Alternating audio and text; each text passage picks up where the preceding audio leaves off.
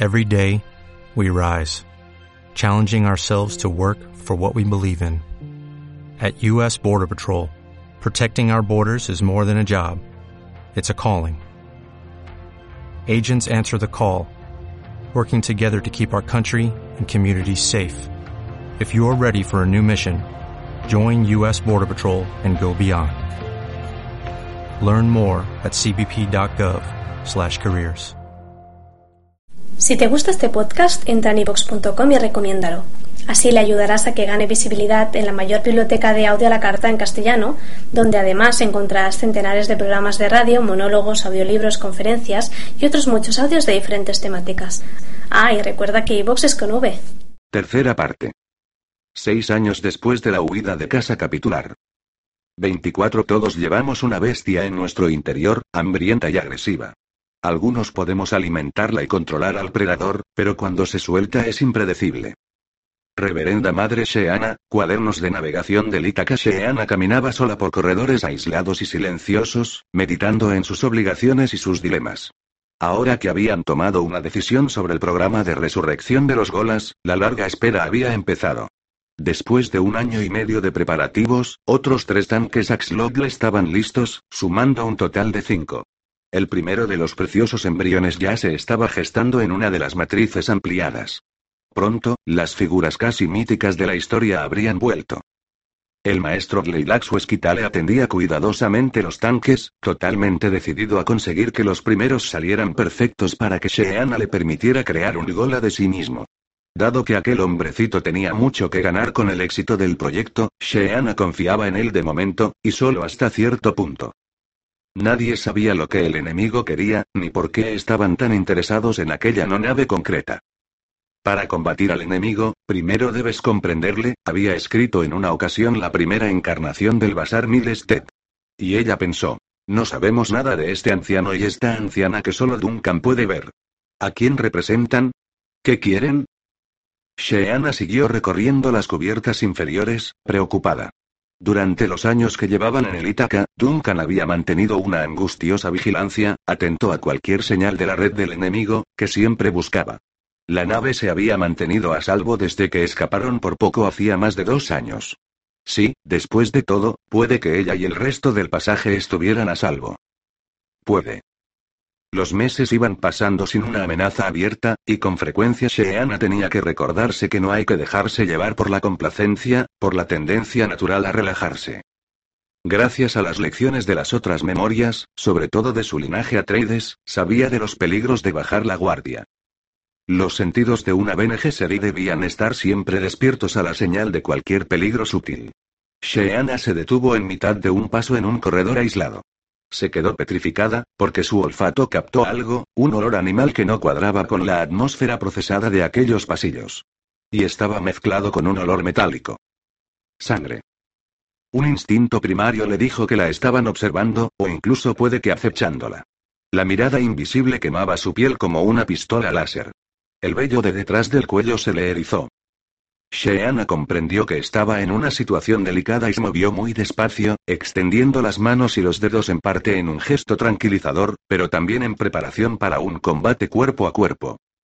Los pasillos tortuosos de la no nave eran lo bastante amplios para permitir la maniobrabilidad de maquinaria pesada, como los tanques de los navegadores de la cofradía.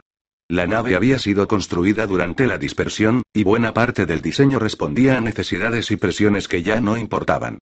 Por encima de su cabeza, las riostras de soporte se curvaban como las costillas de una inmensa bestia prehistórica. Los pasadizos adjuntos se unían en ángulo. Las cámaras de almacenaje y los camarotes desocupados estaban a oscuras, y la mayoría de las puertas de las principales áreas para el pasaje estaban cerradas, pero no con llave. A bordo solo estaban los refugiados, así que las Bene Gesserit no sentían la necesidad de asegurar las puertas.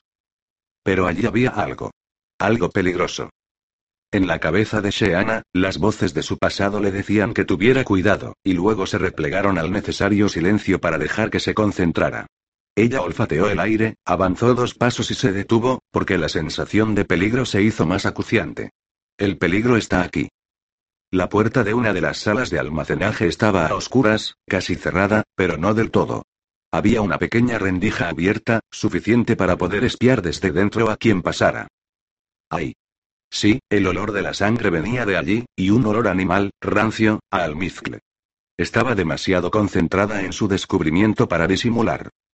La puerta se abrió de golpe y ante ella vio a una dinamo musculosa, desnuda, con la piel clara recubierta de un vello rojizo y una boca amplia para acomodar los gruesos y afilados colmillos. Bajo la piel, los músculos estaban tan tensos como hilo shiga. Uno de los futar. Sus garras y los labios oscuros estaban manchados de sangre fresca. Basta. Espetó Sheana, empleando toda la fuerza de la voz en una sola palabra. El futar se quedó paralizado, como si llevara un collar al cuello y acabaran de darle un tirón. Sheana permaneció inmóvil bajo la intensa luz del pasillo, con gesto no amenazador. La criatura la miraba rabiosa, mostrando sus largos dientes. Ella volvió a utilizar la voz, aunque era consciente de que quizá aquellas criaturas habían sido creadas con capacidad para resistirse a las capacidades de las Bene Gesserit. Y se maldijo por no haber dedicado más tiempo a estudiarlas para comprender mejor sus motivaciones y sus puntos débiles. No me hagas daño. El futar seguía en posición de ataque, como una bomba a punto de estallar. ¿Eres adiestrador? Se sorbió los mocos, tú no adiestrador. En la sala oscura de almacenaje que el futar había elegido para cobijarse, Sheana atisbó un destello de carne y ropas negras desgarradas. Vio unos dedos claros curvados hacia el techo, en el reposo de la muerte. ¿Quién era? Hasta aquel momento, los cuatro futar cautivos se habían mostrado oscos e inquietos, pero no habían tenido comportamientos asesinos. Ni siquiera habían matado a las honoradas matres que los tuvieron presos su presa natural, porque según parece no actuaban si no tenían instrucciones de sus amos. Los adiestradores. Y sin embargo, después del maltrato que sufrieron a manos de las honoradas matres y de haber permanecido años prisioneros en la no nave, es posible que estuvieran cambiando. Incluso el adiestramiento más riguroso podía desdibujarse y dar pie a accidentes. Sheana se concentró en su adversario y se obligó a no ver a aquella criatura como algo inestable o quebrantado. No le subestimes. De momento, no podía perder el tiempo pensando cómo había escapado de su celda de alta seguridad. ¿Estarían los cuatro vagando por los pasillos o sería aquel el único? Con mucho cuidado, Sheana alzó el mentón y volvió la cabeza a un lado, dejando la garganta al descubierto. Cualquier predador habría entendido enseguida aquel gesto universal de sumisión. La necesidad del futar de dominar, de ser el líder de la manada, exigía que lo aceptara. Eres un futar, dijo Sheana. No soy una de tus adiestradoras. Él se acercó a rastras, para olfatearla. Tampoco soy una honorada madre. Él lanzó un aullido bajo y burbujeante, una muestra del odio que sentía por las rameras que les habían esclavizado a él y los suyos. Pero las hermanas Bene Gesserit eran algo totalmente distinto. Y aún así había matado a una. Ahora nosotros os cuidamos. Os damos comida. Comida. El futar se lamió la sangre de sus labios oscuros. Nos pedisteis asilo en Gamu. Nosotras os rescatamos de las honoradas matres. Mujeres malas. Nosotras no somos malas. Sheana permanecía inmóvil, con expresión pacífica, haciendo frente al peligro que acechaba en la figura del futar. De niña, se había enfrentado a un gusano de arena gigante y le gritó, sin pensar en el peligro. Sí, ella podía hacerlo. Habló con una voz lo más tranquilizadora posible. Soy Sheana. Su voz era cantarina, susurrante, ¿tienes un nombre? La criatura gruñó al menos eso le pareció a Sheana. Y entonces se dio cuenta de que aquel ronroneo de su laringe en realidad era su nombre. HRRM. HRRM. ¿Te acuerdas de cuando llegaste a esta no nave, cuando huisteis de las honoradas matres? Nos pedisteis que os lleváramos con nosotras. Mujeres malas. Repitió el futar. Sí, y nosotras os salvamos. Sheana se acercó. Aunque no estaba muy segura de la eficacia de aquello, manipuló su química corporal para acentuar su olor, tratando de imitar algunos de los distintivos que producían las glándulas de almizcle del futar. Quería asegurarse de que al olería percibía a una hembra, no una amenaza. Alguien a quien había que proteger, no atacar. También se aseguró de no despedir ningún olor que transmitiera miedo, para que no la viera como una presa. No tendrías que haber huido de tu habitación. Quiero adiestradores. Quiero casa. Con una expresión anhelante en sus ojos fieros, HRRM lanzó una mirada a la sala de almacenamiento que tenía a su espalda, donde el cuerpo de la hermana yacía despedazado en el suelo. Sheana se preguntó cuánto tiempo llevaría alimentándose de él. Debo llevarte con los otros Futar. Tenéis que estar juntos. Nosotras os protegemos.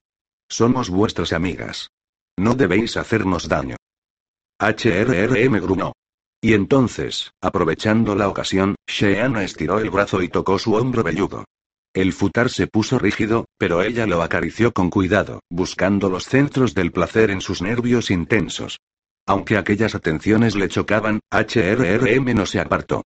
Las manos de Sheana subieron, moviéndose con suavidad, y le acarició el cuello, luego detrás de las orejas. El gruñido receloso del futar se convirtió en algo muy parecido a un ronroneo.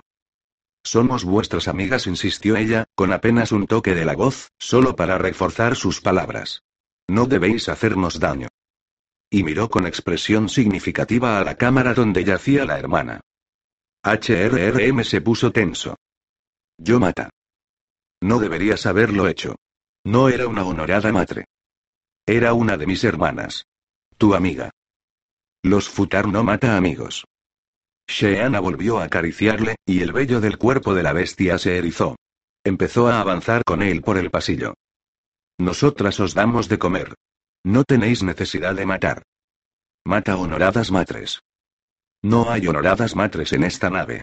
Nosotras también las odiamos. Necesita caza. Necesita adiestradores.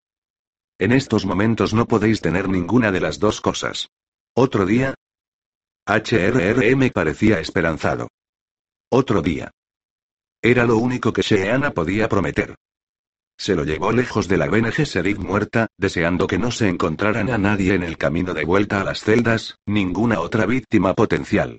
Su control sobre la criatura era muy endeble. Si alguien le asustaba, es posible que atacara.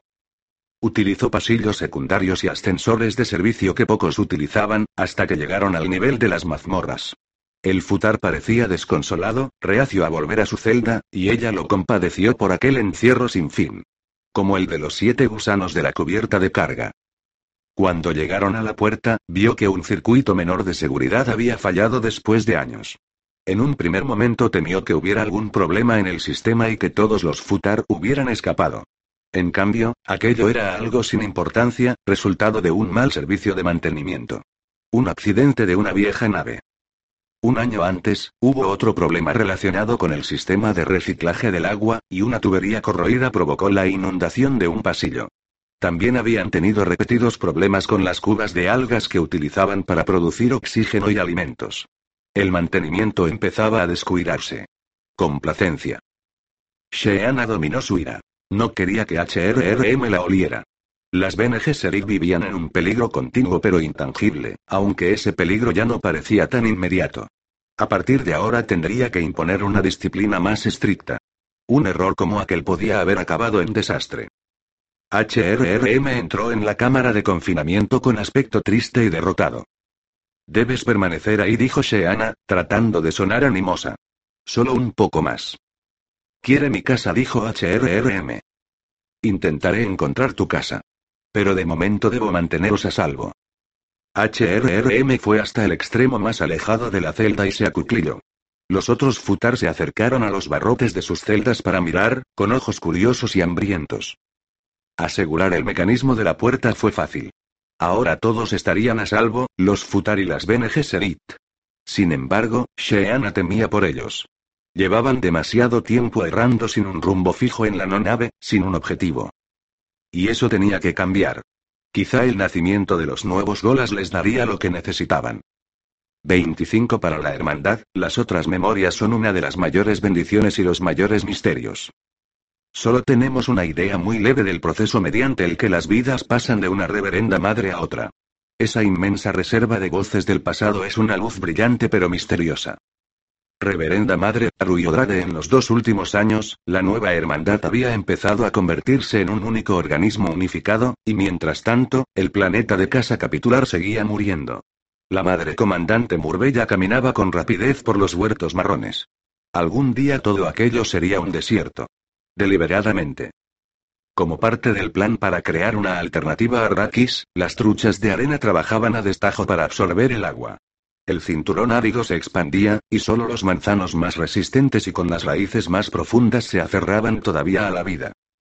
Aún así, el huerto era uno de los lugares favoritos de Murbella, un placer que había descubierto gracias a Odra de su captora, su maestra y, con el tiempo, su respetada mentora. Estaban a media tarde, y la luz del sol se colaba entre las hojas escasas y las ramas quebradizas. Y a pesar de ello, el día era fresco y soplaba una brisa del norte.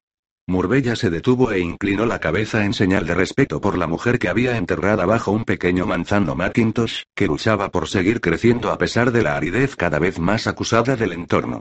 No había ninguna placa de Brad señalando el lugar donde descansaba la Madre Superiora.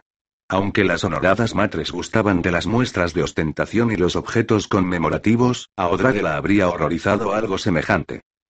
Murbella deseó que su predecesora hubiera vivido para ver los resultados de su gran plan de síntesis honoradas matres y Bene Gesserit juntas en casa capitular. Ambos grupos habían aprendido del otro, habían sacado fuerzas del otro. Y sin embargo, en otros planetas, las honoradas matres renegadas seguían siendo una espinita clavada en su corazón, se negaban a unirse a la nueva hermandad y causaban disturbios, cuando ella lo que necesitaba era unidad para poder hacer frente a la gran amenaza del enemigo exterior. Aquellas mujeres no la reconocían como su líder, decían que había ensuciado y diluido sus costumbres. Querían eliminar a Murbella y sus seguidoras, hasta la última. Y es posible que todavía tuvieran sus terribles destructores, aunque no muchos, desde luego, porque de lo contrario ya los habrían utilizado. Cuando su nuevo grupo de luchadoras hubiera completado su aprendizaje, Murbella cogería a las renegadas y las haría entrar en vereda, antes de que fuera demasiado tarde. Algún día, la nueva hermandad tendría que enfrentarse a grandes contingentes de honoradas matres que resistían en Butzell, Gammon, Leilax y otros mundos. Debemos doblegarlas y asimilarlas, pensó. Pero primero debemos asegurarnos de nuestra unidad. Murbella se agachó y cogió un puñado de tierra cerca de la base del pequeño árbol. Se acercó la tierra seca a la nariz y aspiró su olor terroso y fuerte. A veces, le parecía detectar, aunque fuera muy levemente, el infinitésimo olor de su mentora y amiga. Quizá algún día iré a hacerte compañía, dijo en voz alta, mirando al árbol que luchaba por vivir, pero todavía no. Primero, tengo un importante trabajo que hacer. Tu legado, murmuró su odrade interior. Nuestro legado. Tú me inspiraste para sanar las facciones y unir a mujeres que eran enemigas mortales. No esperaba que fuera tan duro, ni que llevara tanto tiempo. En su cabeza, Odrade guardó silencio. Murbella siguió caminando y se alejó de la fortaleza de Central, que quedó atrás, junto con todas las responsabilidades que conllevaba. Al pasar, iba identificando las hileras de árboles moribundos manzanos que daban paso a melocotoneros, cerezos y naranjos.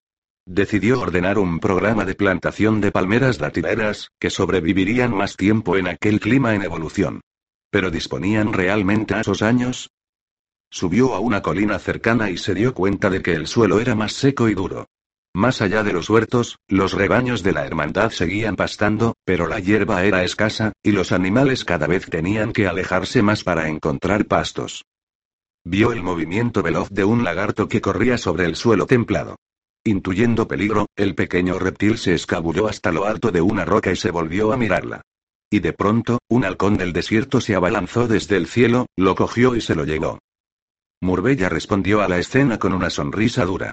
El desierto no dejaba de acercarse, y a su paso mataba toda la vegetación. El viento hacía que el polvo tiñera aquellos cielos azules de una bruma marronosa. Los gusanos de arena crecían en el cinturón árido, y el desierto crecía con ellos para acomodarlos. Un ecosistema en expansión continua. Allí delante, en el desierto invasor, y en los huertos moribundos que tenía a su espalda, Murbella veía dos grandes sueños Bene Gesserit colisionando como mareas opuestas, un principio que absorbía un final. Mucho antes de que Sheana llevara allí a ningún gusano, la hermandad había plantado aquel huerto. Sin embargo, el nuevo plan tenía una importancia galáctica mucho mayor que el simbolismo del cementerio del huerto. Gracias a su acción temeraria, las Bene Gesserit habían salvado a los gusanos de arena y la melange, antes de los ataques de las honoradas matres.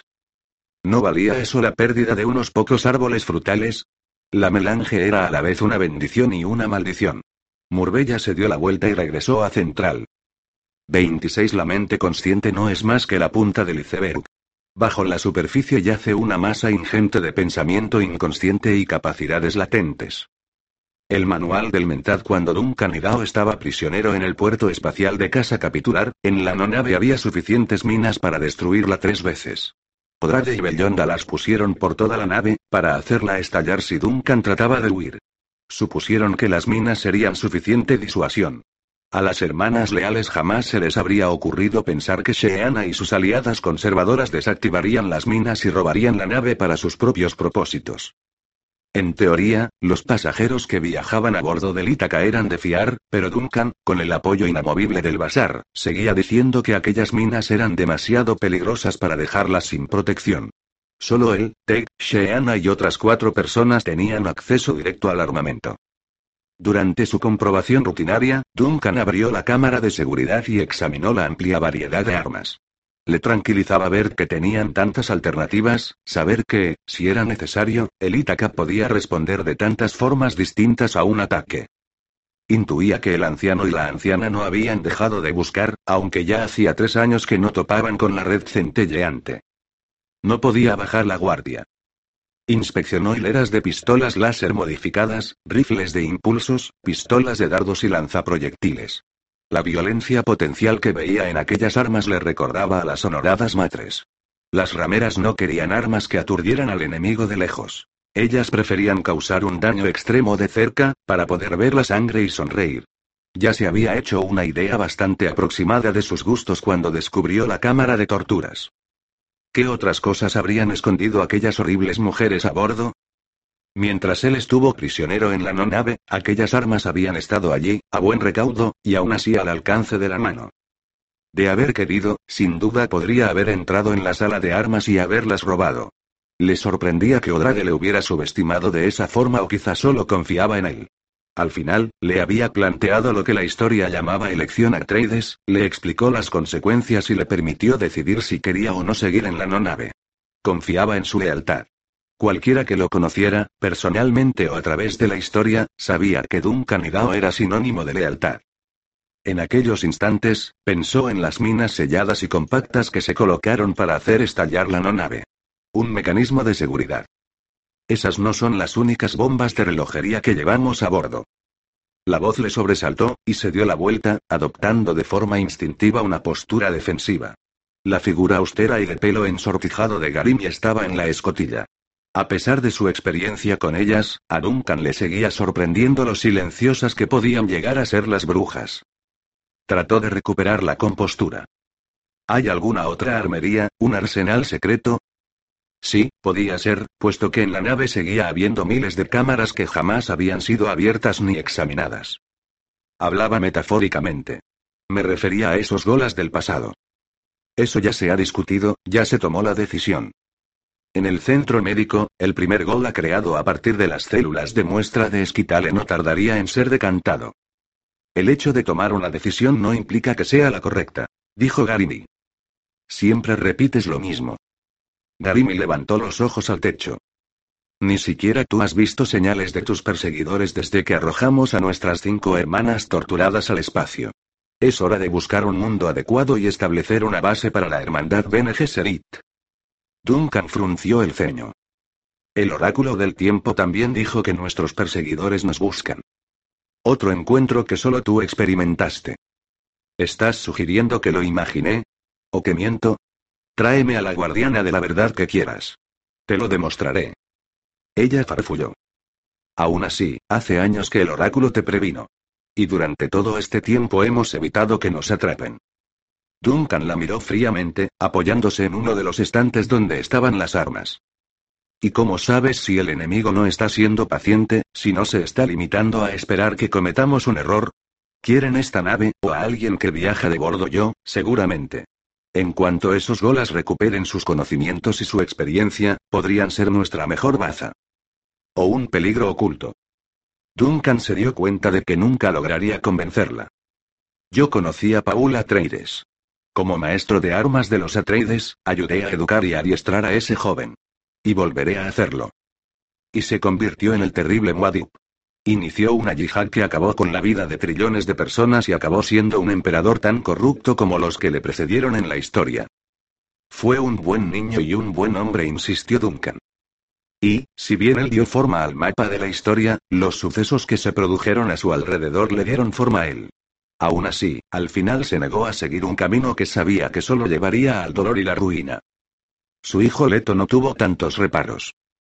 Leto II también se vio obligado a tomar una decisión Oxen. No podemos juzgar sus actos hasta que no conozcamos todos los hechos. Quizá aún no ha pasado tiempo suficiente para que podamos decir si hizo lo correcto o no. Una profunda ira atravesó el rostro de Galini. Han pasado cinco mil años desde que el tirano inició su obra, 1500 desde su muerte. Una de las lecciones más importantes que nos enseñó es que la humanidad tendría que aprender a pensar a largo plazo. Duncan, que se sentía incómodo sabiendo que aquella mujer estaba tan cerca de tantas armas tentadoras, salió con ella al pasillo y selló la entrada. Yo estaba en Ix, combatiendo a los Dleilaxu del lado de la casa Bernius, cuando Paul Atreides nació en el Palacio Imperial de Kaitai.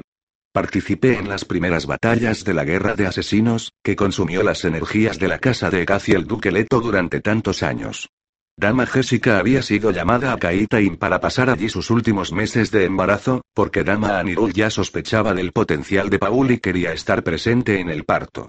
A pesar de las traiciones y asesinatos, el bebé sobrevivió y fue llevado de vuelta a Caladan. Garimi echó a andar, visiblemente alterada. Según la leyenda, Paul Muad'Dib nació en Caladan, no en Kaitain. Las leyendas solo son eso, leyendas. A veces tienen errores, o se distorsionan deliberadamente. Paul Atreides fue bautizado en Caladan, y siempre lo consideró su planeta natal, hasta que llegó a Dune. Vosotras las Bene Gesserit escribisteis la historia.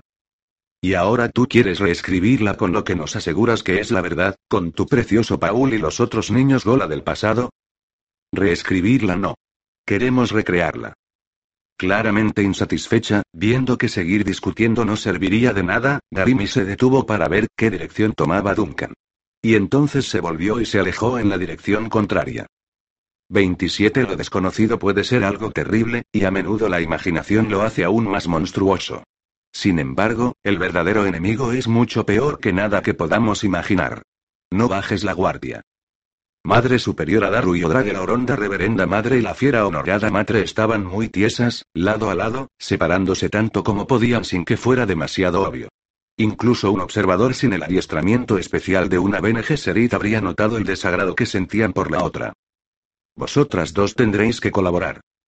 La voz de Murbella no dejaba pie a discusiones. He decidido que debemos dedicar un mayor esfuerzo al cinturón desértico. No olvidéis nunca que la melange es la clave. Haremos venir a investigadores del exterior para que establezcan bases de observación en los territorios más recónditos de los gusanos. Tal vez encontraremos algún viejo experto que visitara Rakis antes de que fuera destruido. Nuestras reservas de melange siguen siendo importantes, señaló Bellonda. Y las truchas de arena parecen estar destruyendo toda la tierra fértil, añadió Doria. El flujo de especia está asegurado. Nunca hay nada seguro. La complacencia puede ser más peligrosa que las honoradas matres o incluso el enemigo exterior, dijo Murbella. Para enfrentarnos a ambos, necesitamos la cooperación incondicional de la cofradía espacial. Necesitamos sus naves inmensas armadas, para que nos lleven y nos traigan a donde queramos. Podemos utilizar a la cofradía y el Choan como la zanahoria y el palo para obligar a planetas, gobiernos y sistemas militares independientes a seguir nuestras pautas. Y para eso, nuestra arma más efectiva es la melange. Si no tienen otras fuentes, tendrán que acudir a nosotras. También pueden pilotar otras naves de la dispersión, dijo Bellonda. Doria resopló. La cofradía jamás lo aceptaría. Mirando de reojo a su rival y compañera, Bellonda añadió. Dado que solo permitimos que la cofradía nos saque cantidades pequeñas de melange, pagan precios exorbitantes por la melange que el mercado negro consigue de otras fuentes. Una vez se hayan agotado, estarán a nuestros pies y harán cuanto les pidamos. Bellonda asintió. Seguramente la cofradía ya está desesperada. Cuando el administrador Gorus y el navegador Edric vinieron hace tres años estaban histéricos. Desde entonces les hemos tenido a nuestra merced. Podrían muy bien estar al borde de un acto irracional, advirtió Doria. La especia debe circular, pero solo en nuestros términos. Murbella se volvió hacia las mujeres. Tengo una nueva asignación para vosotras. Cuando ofrezcamos nuestro generoso perdón a cambio de la cooperación de la cofradía en la guerra que se avecina, tendremos que pagarles generosamente. Doria y Bellonda, os pongo al frente de la zona árida, del proceso de extracción de especia y los nuevos gusanos de arena. Bellonda parecía perpleja. Madre comandante, ¿no os haré mejor servicio aquí, como consejera y guardiana? No, no lo harás. Como Mentat, has demostrado una gran habilidad con los detalles. Y Doria tiene el suficiente carácter para presionar cuando hace falta. Aseguraos de que nuestros gusanos producen en las cantidades que nosotras y la cofradía vamos a necesitar. A partir de ahora, los desiertos de casa capitular son responsabilidad vuestra. Cuando aquel par tan incongruente partió hacia el desierto, Murbella fue a ver a la vieja madre Archivos Acadía. Seguía buscando respuestas. En aquella ala amplia y espaciosa de la torre de central, la vieja bibliotecaria había dispuesto numerosas mesas y reservados donde miles de reverendas madres hacían su trabajo. En circunstancias normales, los archivos de Central habrían sido un lugar tranquilo para la meditación y el estudio, pero Acadia se había impuesto una misión especial que daba a la nueva hermandad una inesperada riqueza en esperanza. El mundo biblioteca de las Bene Gesserit, Lampadas, estaba entre los que habían sucumbido a los ataques de las honoradas matres. Conscientes de su inminente desaparición, las habitantes del planeta habían compartido entre ellas, destilando la experiencia y los conocimientos de una población entera en unas pocas. Finalmente, todos esos recuerdos, junto con la biblioteca entera de lampadas, llegaron a la mente de la agreste reverenda madre Rebeca, que a su vez compartió con otras muchas, salvando así los recuerdos de toda esa gente. El gran plan de Acadia consistía en reconstruir la biblioteca perdida de lampadas. Y para ese fin reunió a las reverendas madres que habían conseguido los conocimientos y las experiencias de la horda de lampadas. Las que también eran mentas, recordaban palabra por palabra todo lo leído y aprendido por aquellas vidas anteriores. El ala de archivos era un zumbido continuo de conversaciones y sonidos de fondo, de mujeres que dictaban de memoria ante rollos de grabación de hilo Shiga y que leían en voz alta una página tras otra de los raros ejemplares que recordaban de sus experiencias. Otras estaban sentadas con los ojos cerrados, esbozando en láminas de cristal los diagramas y diseños que llevaban en la mente. Murbella veía aparecer un volumen tras otro ante sus ojos. Cada mujer tenía una tarea asignada para evitar la posibilidad de malgastar esfuerzos repitiendo los mismos libros. Acadía recibió a su visitante con aire satisfecho. Bienvenida, madre comandante. Con gran esfuerzo, cada vez reparamos más pérdidas.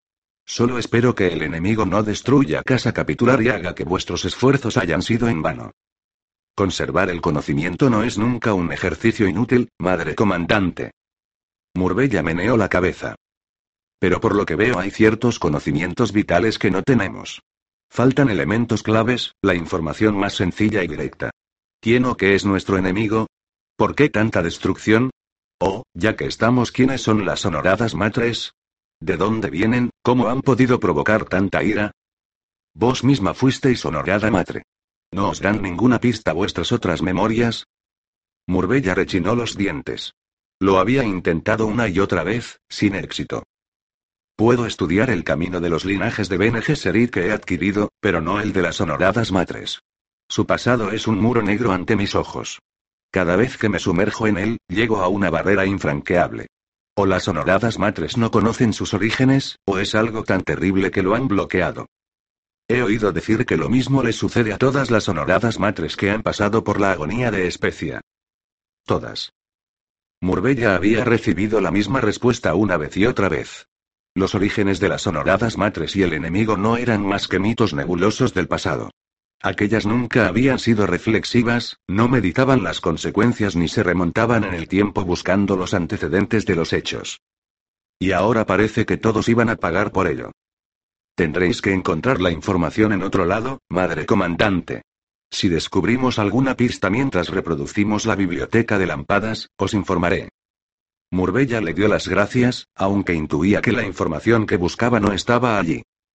Poco antes de que Hannes decidiera someterse a la agonía de especia tres años después de que su gemela fracasara, la madre comandante acudió a su habitación en los barracones de las acólitas. Me engañé respecto a las posibilidades de Rinya en la prueba. Para Murbella no era fácil pronunciar aquellas palabras. Jamás imaginé que una hija mía y de Duncan pudiera fallar. Mi altanería de honorada matre, ¿cómo no?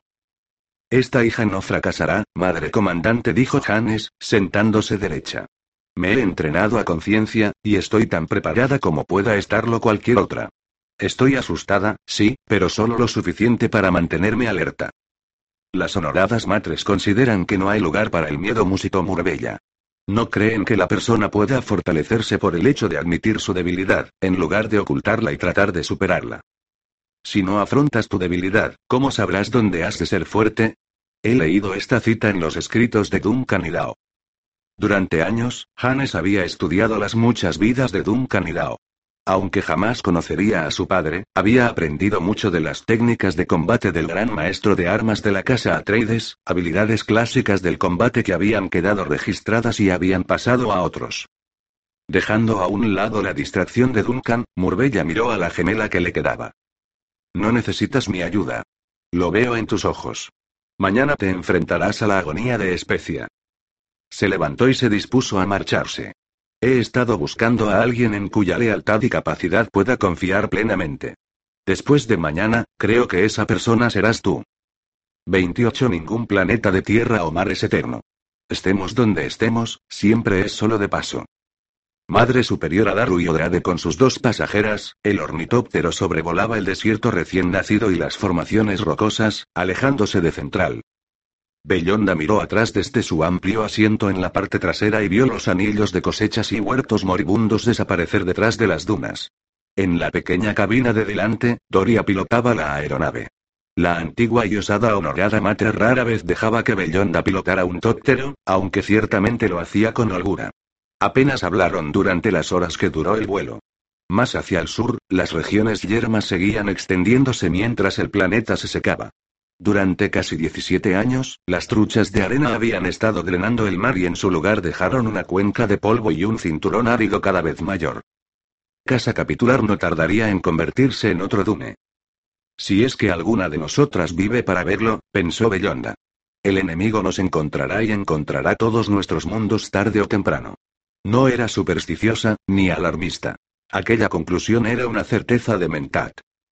Ambas mujeres llevaban trajes negros de una pieza diseñados para que fueran permeables y frescos.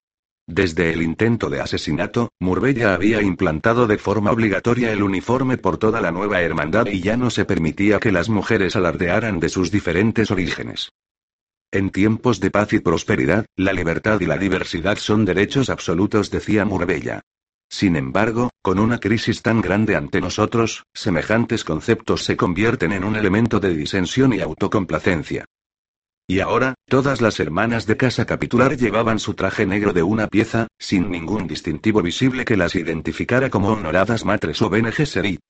A diferencia de las túnicas pesadas y amorfas de las Bene Gesserit, la fina malla de aquel traje ceñido no disimulaba la horonda figura de Bellonda. Parezco el varón Arconen, pensó. Cada vez que la fiera y esbelta Doria la miraba con desagrado, ella experimentaba un extraño placer. La antigua honorada matre estaba de un humor de perros, no deseaba hacer aquel viaje de reconocimiento, y menos en compañía de Bellonda. Contestación de Bellonda hizo un esfuerzo para mostrarse de lo más animada. Por más que intentara negarlo, las dos tenían una personalidad parecida. Las dos eran obstinadas y seguían siendo absolutamente fieles a sus respectivas facciones, y sin embargo reconocían a regañadientes el propósito más importante de la nueva hermandad. Bellonda, que enseguida veía los defectos, nunca había vacilado en criticar a la madre superiora Odrade. A su manera Doria hacía otro tanto, no tenía miedo de señalar los defectos de las honoradas matres. Las dos trataban de aferrarse a los métodos desfasados de sus respectivas órdenes. Como directoras de las operaciones de extracción de especia, ella y Doria compartían la administración del desierto en ciernes. Bellonda se limpió el sudor de la frente. Casi estaban en el desierto, y en el exterior el calor aumentaba por momentos. Levantó la voz para hacerse oír por encima del zumbido de las alas del tóptero. Tú y yo tendríamos que aprovechar al máximo este viaje, por el bien de la hermandad. Bellonda se agarró a una de las abrazaderas de seguridad, porque el ornitóptero pasó por una zona de turbulencias. Te equivocas si crees que estoy totalmente de acuerdo con lo que la madre comandante está haciendo. Nunca pensé que su alianza mestiza sobreviviría más de un año, y mucho menos seis. Doria estudió los controles, con el ceño fruncido. Eso no nos acerca en ningún sentido. Allá abajo, unos tramos de arena y polvo remolineaban, ocultando momentáneamente el suelo. Las dunas estaban invadiendo una línea de árboles muertos. Al comparar las coordenadas de la pantalla de la mampara superior con su cuaderno de notas, Bellonda estimó que el desierto había avanzado casi 50 kilómetros en unos pocos meses. Más arena significaba más territorio para los gusanos, y en consecuencia más especia. Murbella estaría contenta. Cuando las corrientes de aire se suavizaron, Bellonda divisó una interesante formación rocosa que hasta entonces había quedado oculta tras un denso bosque. En un lado liso de la roca vio la extraordinaria salpicadura de unas pinturas primitivas en rojo y amarillo y que de alguna manera habían aguantado el paso del tiempo. Ya había oído hablar de estos lugares, que supuestamente demostraban la existencia de los misteriosos Muaden, un pueblo de hacía miles de años, pero hasta ahora nunca había visto nada que lo corroborara. Le sorprendió que aquella raza perdida hubiera llegado hasta allí, que les había llevado hasta aquel lugar remoto, Evidentemente, Doria no demostró ningún interés por aquella curiosidad arqueológica. Al poco, la nave aterrizó en una sección plana de roca, cerca de uno de los primeros observatorios que Odrate había establecido para controlar a los gusanos. La estructura pequeña y cuadrada se elevaba por encima de ellas. Cuando la cubierta del tóptero se abrió y las dos mujeres salieron a las dunas, cerca de la Estación de vigilancia del desierto, a pesar de las propiedades refrescantes de su traje, Bellonda notó que tenía sudor en las sienes y en la rabadilla. Dio un largo suspiro. Toda la vegetación y la tierra habían desaparecido, y el paisaje reseco olía a muerte. Aquella franja desértica era lo bastante árida para que los gusanos vivieran, aunque aún no había alcanzado la pureza estéril e inflexible del verdadero desierto del Raquis perdido. Tras tomar un ascensor que las llevara a lo alto de la torre, Doria y Bellonda entraron en el observatorio. A lo lejos veían un pequeño grupo de extracción donde una cuadrilla de hombres y mujeres trabajaba en una veta de arenas de color óxido. Doria utilizó un potente telescopio para mirar. Gusanos. Con ayuda de su telescopio, Bellonda contempló el montículo en movimiento bajo la arena. A juzgar por el tamaño de las ondulaciones, el gusano era pequeño, de unos 5 metros quizá. Mucho más lejos, en el mar de dunas vieron otro pequeño habitante de las arenas que avanzaba hacia el lugar de las extracciones. Aquella nueva generación de gusanos aún no tenía la fuerza y la ferocidad para marcar territorios. Gusanos más grandes crearían más melange, dijo Bellonda. En unos años, nuestros ejemplares podrían convertirse en una amenaza para nuestras cuadrillas. Quizá tengamos que invertir en los cosechadores flotantes más caros. Tras actualizar los gráficos de su pantalla de datos manual, Doria dijo. Pronto podremos exportar cantidades tan grandes de melange que nos haremos ricas. Podremos comprar todo el material que queramos. El propósito de la especie es incrementar el poder de la nueva hermandad, no llenarte a ti los bolsillos. ¿De qué nos serviría la riqueza si ninguna de nosotras sobrevive al enemigo? Con la suficiente especia podremos construir un poderoso ejército. Doria la miró con dureza. Imitas muy bien a la madre comandante. A través de las ventanas en ángulo contempló las tenues sombras de los bosques que las arenas habían engullido y se protegió los ojos de tanta luminosidad. Cuánta devastación cuando las honoradas matres hicieron algo parecido con vuestros planetas con sus destructores lo calificasteis de destrucción absurda. En cambio, vosotras estáis haciendo lo mismo y os enorgullecéis de ello. La transformación es con frecuencia algo sucio, y no todo el mundo es capaz de ver el resultado final como algo positivo. Es una cuestión de perspectiva. Y de inteligencia. Every day, we rise, challenging ourselves to work for what we believe in. At U.S. Border Patrol, protecting our borders is more than a job. It's a calling. Agents answer the call, working together to keep our country and communities safe. If you're ready for a new mission, join U.S. Border Patrol and go beyond. Learn more at cbp.gov/careers.